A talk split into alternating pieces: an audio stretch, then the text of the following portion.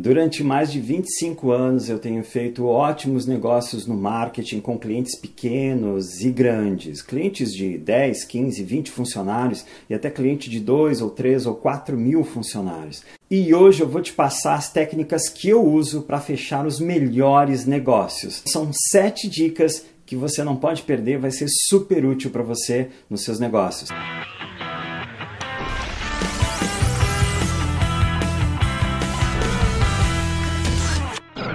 Olá, eu sou Soli Limberger, sou publicitário e trabalho com marketing há mais de 25 anos. E hoje eu quero te dar as minhas 7 dicas para você fechar os melhores negócios. Essas são técnicas que eu uso quando eu vou numa negociação e vão ser super úteis para você. Se você ainda não assinou meu canal, então assina o canal aí, ativa as notificações e você vai ser um dos primeiros a receber os meus vídeos. A primeira dica que eu quero te dar é essa: prepare-se antes de entrar numa negociação. Eu vejo muitas pessoas entrarem numa sala de reunião totalmente despreparadas. Você precisa então fazer o seu dever de casa, analisar o seu cliente, analisar o mercado. Eu te sugiro então dois pontos principais. Se você ainda não conhece o cliente a fundo, o cliente que você vai ter uma reunião, entra na internet, faz uma pesquisa profunda por ele, pelos negócios dele, na rede social e principalmente procura os seus concorrentes, como que é o seu mercado, qual que é a área de atuação dele. Isso é essencial, porque quando você sentar à mesa de negociação negociação com esse cliente, você vai ter subsídios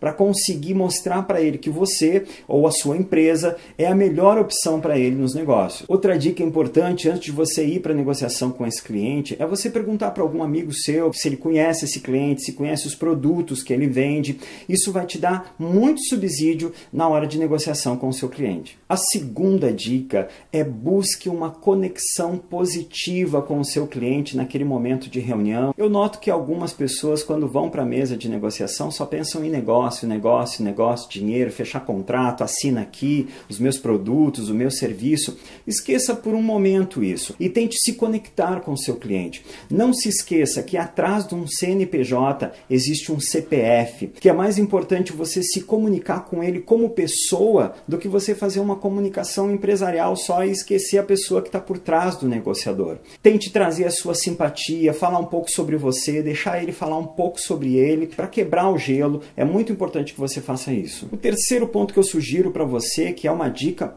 forte para negociação, é você ouvir as necessidades do seu cliente. É muito importante que você conheça as reais necessidades do seu cliente para conseguir entregar para ele os melhores resultados. Então deixe ele falar um pouco o que aflige ele, quais são os seus problemas, quais são as suas dificuldades de mercado e conhecendo isso você vai poder ajudar ele de uma forma muito mais efetiva. O quarto ponto é nunca, jamais, nunca, nunca, nunca, nunca apresente múltiplas escolhas para o seu cliente tente focar em uma ou duas propostas para ele no máximo. Eu vejo também algumas pessoas sentarem em mesa de negociação e me mostram lá 20, 30 possibilidades de negócio. Aquilo confunde tanto a cabeça da gente que a gente acaba não fechando nada. Então não adianta você ir para a mesa de negociação com 7, 8, 10 propostas, que isso vai confundir o seu negócio. Ele não vai saber o que fechar e vai acabar não fechando nada com você. Lembrando uma coisa, quando você vai numa loja e tem 40 40, 50 carros para você escolher, 40, 50 sapatos para você escolher, você não fica confuso? É a mesma coisa. Então tente reduzir, simplificar.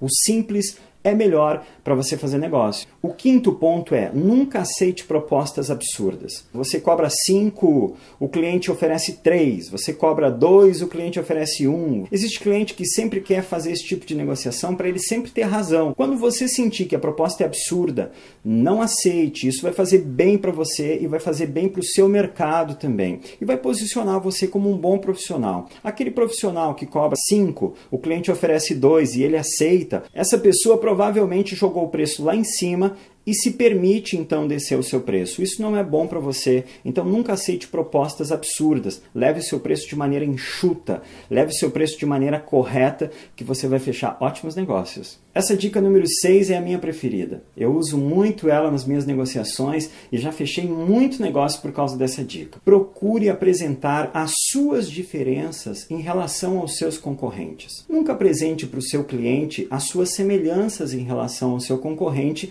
que vai ficar ficar difícil vender o seu produto, vender o seu serviço. O que, eu costumo fazer e eu te dou essa dica e é muito importante. Veja onde que os seus concorrentes estão errando. Você não precisa citar nome, não deve citar nome nem empresa. Você mostra para o seu cliente a sua proposta e diz o seguinte: olha, os meus concorrentes fazem dessa forma, eu consigo fazer dessa forma que é melhor. Mostre as suas diferenças. Isso vai ajudar muito você na hora de fechar negócio. Aprenda a lidar com as emoções. Numa sala de reuniões existem muitas emoções que se afloram naquele momento.